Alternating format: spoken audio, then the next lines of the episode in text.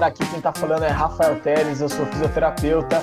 Você está acompanhando Movimento em Foco, o podcast, e hoje a gente está novamente com Cássio Siqueira, Franco Chamorro.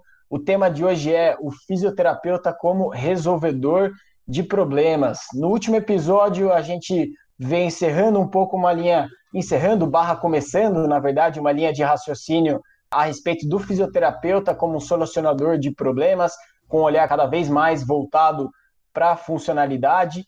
Dou a deixa para o Franco iniciar esse, esse episódio aí. Fala aí, Franco. É, lembra que no último episódio a gente deu uma conversada aí foi desembocando nessa ideia do, do fisioterapeuta, qual que é a atitude que ele tem que ter e tudo mais.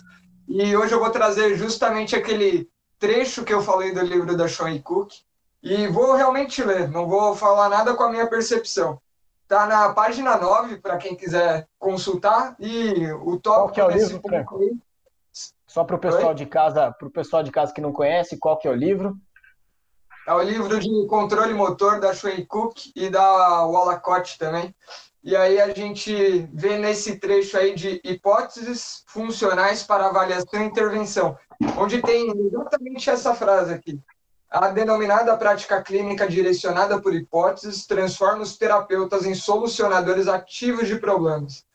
Utilizar esta abordagem para reabilitar pacientes com descontrole motor exige que o terapeuta gere múltiplas hipóteses, explicações, para descobrir por que o paciente se move como se move e por que se move dessa maneira, de modo a alcançar a independência funcional.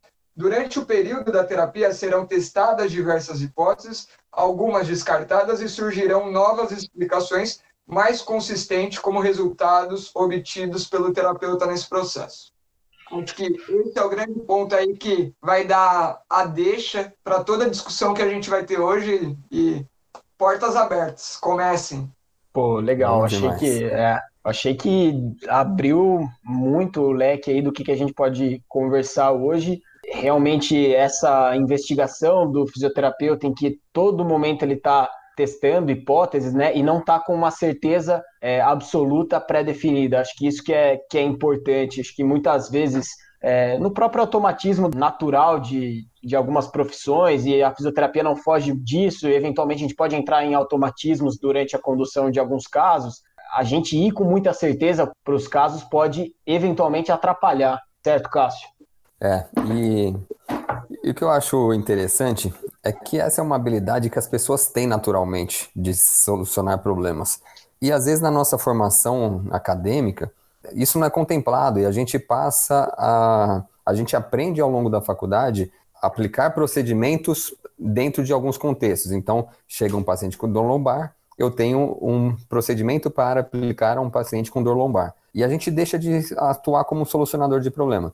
E, e aí um, um, uma brincadeira que eu gosto, que eu faço em, em, aula e tem um vídeo lá no canal Grau de Liberdade sobre tendinopatias que eu começo, era um, uma, um evento chamado Physiotalks, que eu começo com, com essa brincadeira. Ela exemplifica bem isso. Perdi meu celular, me encontrem, me ajudem a encontrar. Esse é um problema. Se eu coloco esse problema para alguém, para um fisioterapeuta, e esse fisioterapeuta vai tentar solucionar esse problema desvinculado da fisioterapia, ele faz um processo de é, solução de problemas que ele deveria fazer na fisioterapia e não faz. Que é a primeira coisa, co colete muita informação sobre esse problema. Deixa eu fazer um paralelo. Como é que o fisioterapeuta costuma resolver problemas assim? Ah, perdeu o celular? É, eu li um artigo que fala que 90% das pessoas que perdem o celular dentro da faculdade perdem na lanchonete. Então vamos procurar na lanchonete.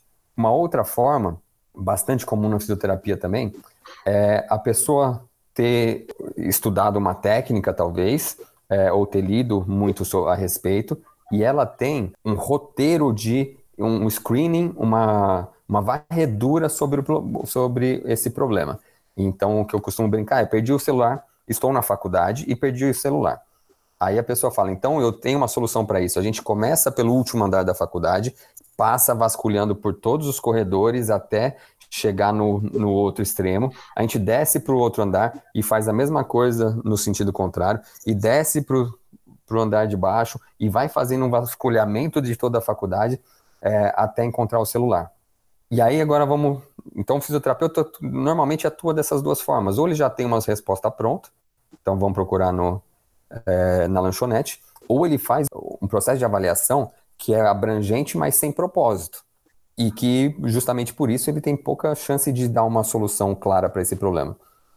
Vamos voltar para o problema. Então perdi o celular. Oi, Só fala. de adicionar um, um, ponto, né? Acho que a gente tem justamente os fisioterapeutas que vão olhar sobre esse aspecto, né? De fazer uma avaliação que é abrangente, mas é, sem propósito, né? Pegando esse caso do celular, e você vai ter, por exemplo, fisioterapeutas que são extremamente conectados com uma ou outra técnica e, portanto, vão olhar aquele problema sob é, uma ótica só. Então, uhum. sei lá, é o fisioterapeuta que entende que, é, nesse caso, é, os celulares se perdem no, no porão, ou os celulares se perdem na lanchonete. Então, faz justamente a, a avaliação sob uma ótica só, seria uma outra alternativa aí. Sim. E, e aí, quando, quando acontece esse problema de fato, perdi o celular, como que esse mesmo fisioterapeuta, quando sai da área da fisioterapia, solucionaria esse problema? Primeiro, ele vai coletar informações. Quando foi a última vez que você usou o celular? Depois de, de, dessa vez, o que você fez? Qual foi o seu percurso é, até esse momento? É, por onde você passou? Onde, você, onde será que você pode ter, ter perdido? Então, a gente começa a pegar informações. E aí, nessa brincadeira que eu faço, então, nesse momento, eu estaria na faculdade.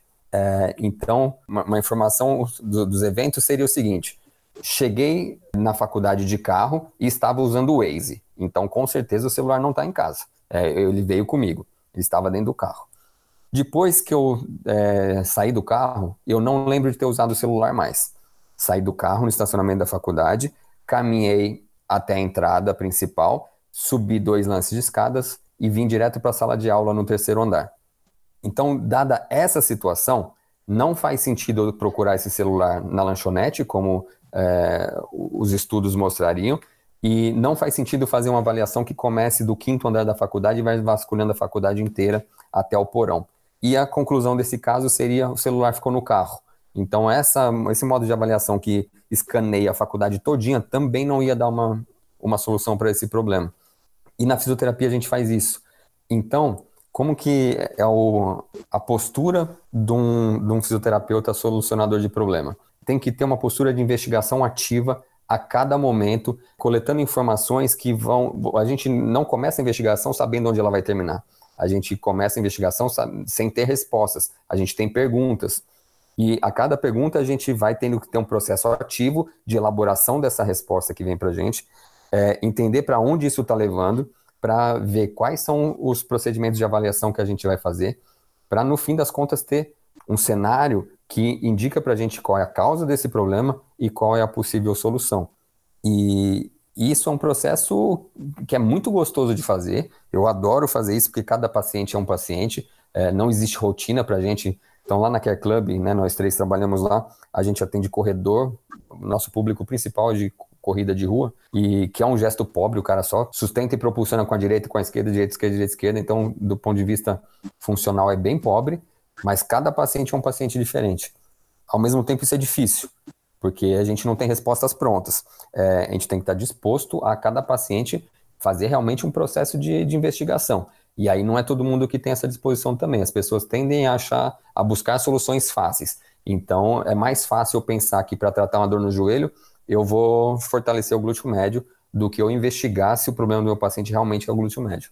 E eu acho que é até legal da gente abordar isso, porque é, para muita gente, em vez de ser gostoso, como você acha, como eu também acho, e acredito que o Rafa também acha esse processo, que é aquele saborzinho de desafio, né? De o que, que vai acontecer, o que, que eu vou descobrir. Para muita gente isso pode ser incômodo, né? Então, você parte de uma evolução que você tem um roteiro e que vamos dar a sorte que esse roteiro pegue, né? para uma solução onde o único princípio que você tem é a incerteza. Onde, uhum. putz, o que será que vai vir? E isso exige tanto um estômago ali para você saber que as coisas vão se moldando e você vai ter que estar tá ativamente buscando isso, quanto também bastante energia mental. Quantas vezes a gente não sai desgastado, assim, às vezes de uma série de avaliações consecutivas, e a gente sabe que nesse modelo onde você está pensando muito ativamente ali a cada instante, conversando e né, um processo bem ativo, acaba sendo desgastante. Você termina o final do dia cansado. É diferente, uhum. às vezes, de você fazer um procedimento simplesmente, né? O que vocês acham? Eu concordo, eu acho que esse, essa nossa busca sempre, né, por, por respostas e, e tentar guiando de uma forma bastante investigativa cada avaliação, né, com cada paciente diferente, ela é de fato é, desgastante e ao mesmo tempo prazerosa, né? Eu acho que é isso que, que faz a nossa profissão ser bastante prazerosa no que a gente faz. Mas ao mesmo tempo, a experiência ela vai facilitando um pouco esse processo. Na medida que a gente vai ficando experiente na condução dos casos e na investigação, a gente já sabe mais ou menos os caminhos. Por mais que existam pacientes diferentes com é, particularidades na sua história, particularidades na sua queixa, os caminhos eventualmente são semelhantes. Então, isso facilita um pouco o processo de investigação.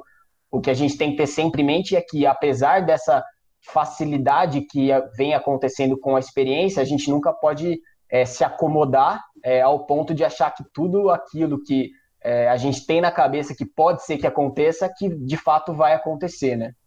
Isso, e acho que é bem isso. A, a experiência vai.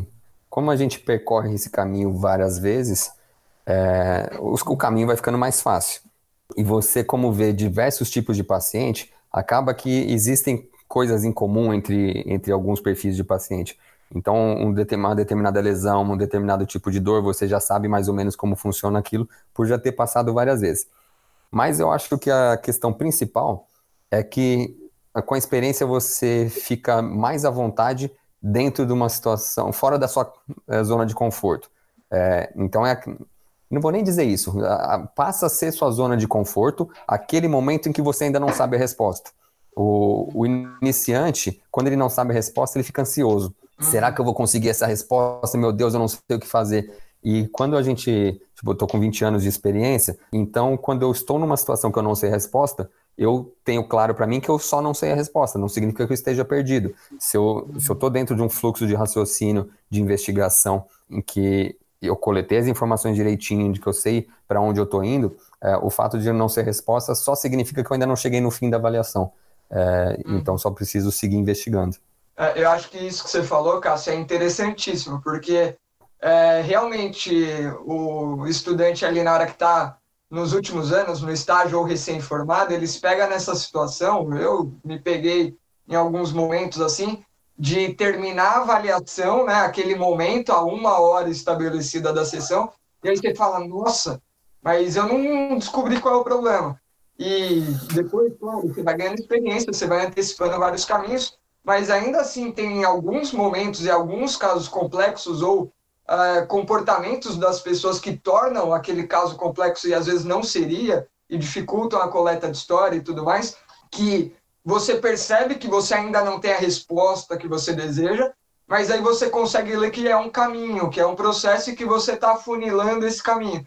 E aí isso tira a angústia da pessoa, pelo menos de mim, com certeza eu já não, já não fico mais é, mordido com esse tipo de coisa, né? Eu já entendo e eu compartilho isso com, com o paciente que veio buscar comigo. Eu falo, ó, com isso que você está me falando, o direcionamento parece esse, esse, esse. Com tudo que a gente já chegou até aqui, faz sentido a gente partir para tal avaliação, para tal conduta, fazer isso. E aí eu deixo claro que é um processo a ser continuado e a partir daquele momento a gente consegue estabelecer algumas coisas. Então, condutas para fazer em casa, alguns exercícios-chave, alguma coisa. Então, nem tudo é perdido nesse processo. Você não precisa estar com a resposta mastigada já para ter ali é, um direcionamento. Acho que isso é bem legal, cara, de se ter em mente, uhum. né? Eu acho que o que eu vou falar agora, eu acho que vai trazer uh, temas para outros podcasts. Uh, mas uh, a primeira coisa, se o físio é solucionador de problema, esse problema é de quem? A gente tem que saber que é um problema do paciente. Se você vai solucionar o problema do outro, ou vai participar da, da, da solução do problema do outro, vocês têm que, primeira coisa, tem que estar disposto a ouvir o outro. Então, é, ouça o problema desse paciente. E aí é, é um tema que eu acho que já está na cabeça para a gente, ou para vocês gravarem com outro convidado, mas escutar o paciente. Fazer, ter uma escuta ativa. E a escutativa não é técnica. Você não pode, técnica pode te ajudar, mas se você está realmente prestando atenção e disposto a solucionar aquele problema, você já está fazendo uma, uma escutativa e crítica. Você vai ouvir aquilo, vai elaborar aquela informação, vai organizar aquela informação, vai checar com seu paciente se aquilo que você entendeu é realmente o que ele está querendo te passar. Então, ó, o fisiosolucionador de problema, ele não pode ter um checklist de perguntas para fazer na anamnese, ele tem que fazer uma anamnese, uma coleta de história, uma entrevista clínica uh, ativa, em que você escuta ativamente, mas você participa disso elaborando, organizando e, e confirmando com o seu paciente. Eu vou passar por tudo e depois a gente pode voltar debatendo. Então, qual é esse problema que o paciente vem procurar você? Você, por ser um fisioterapeuta, o, problema, o paciente vem para você com um problema funcional. É, o Franco falou em outro podcast, o paciente vem com dor no joelho, mas não é uma dor no joelho, é, ou não é ou um diagnóstico de fêmur patelar não é isso que você vai solucionar. O paciente, um determinado paciente vai ter um problema, uma dor no joelho para subir escada, o outro vai ter para correr, o outro vai ter para agachar e pegar um, um objeto no chão. Então, essa queixa do paciente sempre vai ter contexto e faz parte dessa escuta ativa é, de tentar solucionar o problema do paciente. Primeira coisa, contextualizar esse problema. Onde que ele acontece?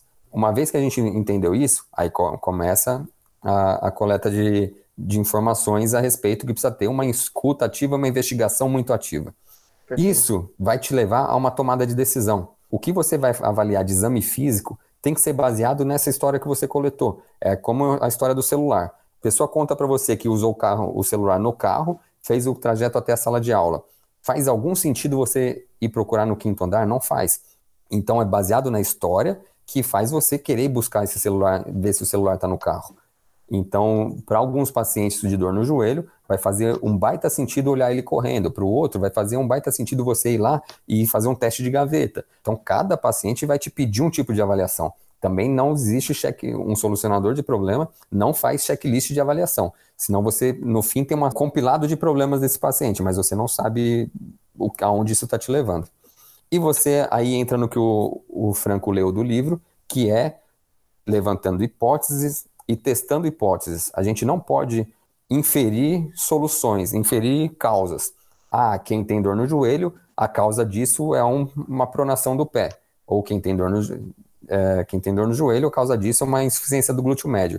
É, quem conhece a redundância do aparelho locomotor, quem conhece controle motor, sabe que está é, longe de ter só duas, duas causas possíveis para um problema de joelho, por exemplo.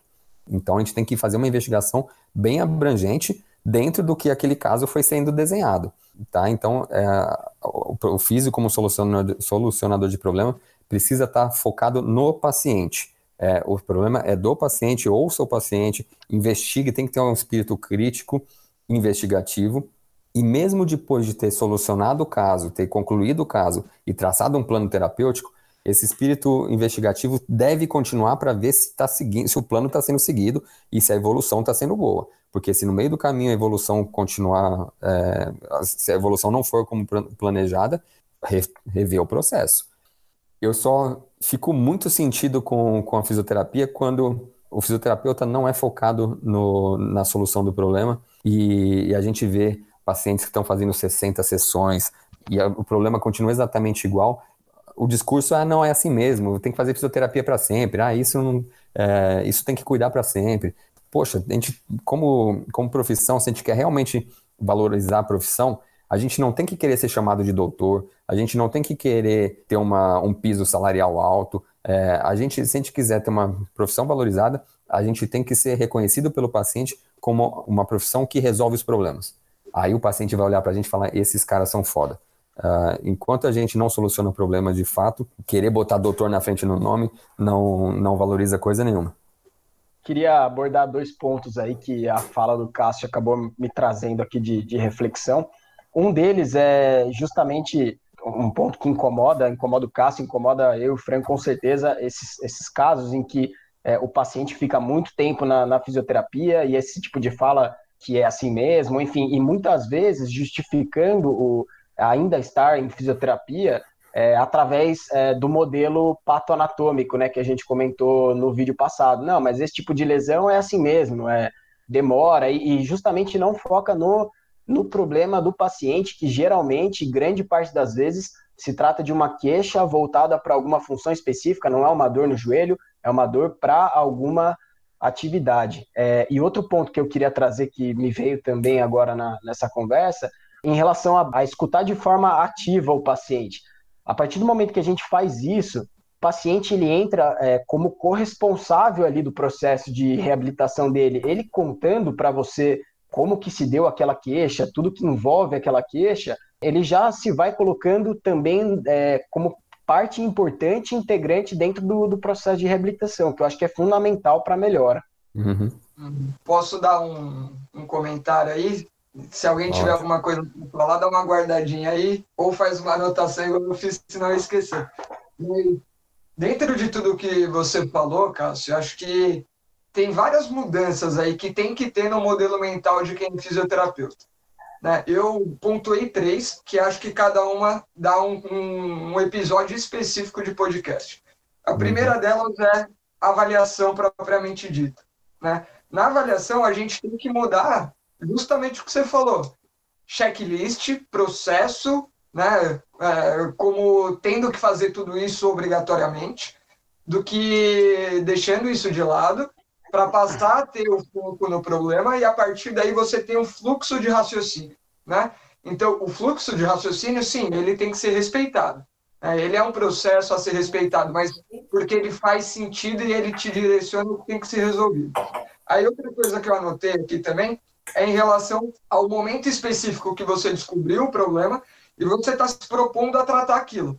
Que geralmente na fisioterapia as pessoas querem as respostas prontas, né? Na nossa área é muito comum, ah, mas qual o protocolo para tratar isso? E é uhum. outra palavra que me vem como uma facada na, no, no peito, assim. Cara, justamente esse processo te mostrou que o caminho é diferente, como você quer um protocolo para tratar pessoas com contextos diferentes. Então, uhum. claro que até certo ponto tem uma preservação das coisas, mas eu não gosto dessa palavra e eu tendo a mudar para um programa, porque o programa você tem em linhas gerais o que precisa ser feito e ele é ajustável ao longo desse caminho. Então, a cada momento que o paciente chega, você vai conferir se esse programa está indo como desejado ou se não está indo como desejado e vai ajustar para que ele chegue no desfecho de conclusão lá do paciente que você tanto deseja. E último ponto, já vou encerrar e aí vocês falam o que desejarem aí em cima disso ou de outro tópico, que é justamente durante o processo todo, seja avaliação quanto tratamento, é, a gente sabe e, e, ouve que é importante esse processo de escutativa, mas o que se passa atualmente é que é uma forma meio forçada, meio. É, uhum. Não está vindo a palavra, está vindo abstrato na cabeça, mas não é abstrato, é meio artificial. Uhum. Artificial. É de, ah, você tem que demonstrar para o seu paciente que você está é, fazendo parte daquela coleta de história, fazendo algumas perguntinhas, né? Pô, onde já se viu você ter que forçar isso? Uhum. Se você está fazendo parte desse processo, se você está presente mais do que ativo, você sabe o que tem que ser perguntado, né? Assim como a cada momento aqui, quando um de nós fala alguma coisa e vem uma ideia, a gente já tenta complementar, então, porque a gente está fazendo parte desse processo, né? Então, acho que é basicamente isso. Muito bom. Posso emendar, Rafa? Ou você... Manda, manda ver, manda ver, Cássio. Então, agora eu só vou entrar. E, onde que a ciência entra nesse processo? Então, se a gente é solucionador de problema, mas e a fisioterapia baseada em, em evidência? Onde é que entra isso? Como que isso se conversa? O fisioterapeuta que é um solucionador de problema, ele vai usar a ciência como aliado para investigar e para tratar aquele problema. Ele não é refém e não é escravo da ciência. Então, baseado no que o Franco falou, ah, qual é o protocolo para tratar lombalgia? Hoje em dia, se, se você for ver as evidências, é faça atividade física. É, não comunique para o seu paciente que, que ele tem um problema sério porque vai piorar a dor crônica. É, então, basicamente, é um tratamento que pode ser feito pelo educador físico. Se, se, a melhor solução é fazer um exercício inespecífico, o educador físico faz isso melhor que a gente.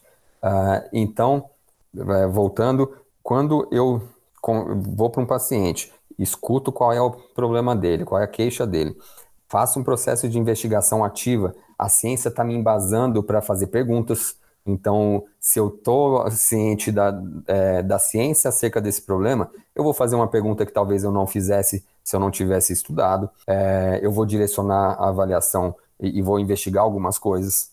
Mas no fim das contas, para determinado paciente, talvez fazendo uma avaliação adequada, talvez eu, para um, um, paciente de dor lombar, eu escolha um plano terapêutico. Para outro paciente de dor lombar, eu vou escolher outro plano terapêutico. Eu não posso ficar refém daquilo que a ciência está empacotando e falando esse é o tratamento para dor lombar. Lembrando que a ciência, o modelo matemático, estatístico para analisar o efeito de uma terapia, ele é populacional.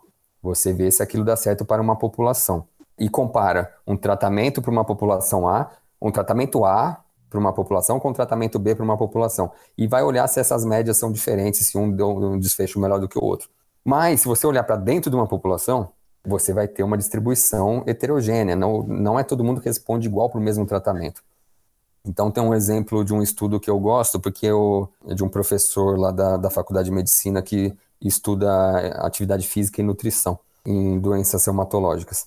Ele viu o uso de creatina no, no treino de força e ele viu que o, a creatina melhora o treino de força dos, dos indivíduos, populacionalmente falando. Quando eles olharam para o resultado individual, Teve gente que melhorou muito, teve gente que ficou na mesma e teve gente que piorou. Na média, houve melhora. Mas para aquele indivíduo que piorou com o uso de creatina, a gente tem que ter um olhar crítico para isso e entender se eu for, a partir desse estudo, querer dar creatina para todo mundo, tem gente que vai ter malefício com essa conduta.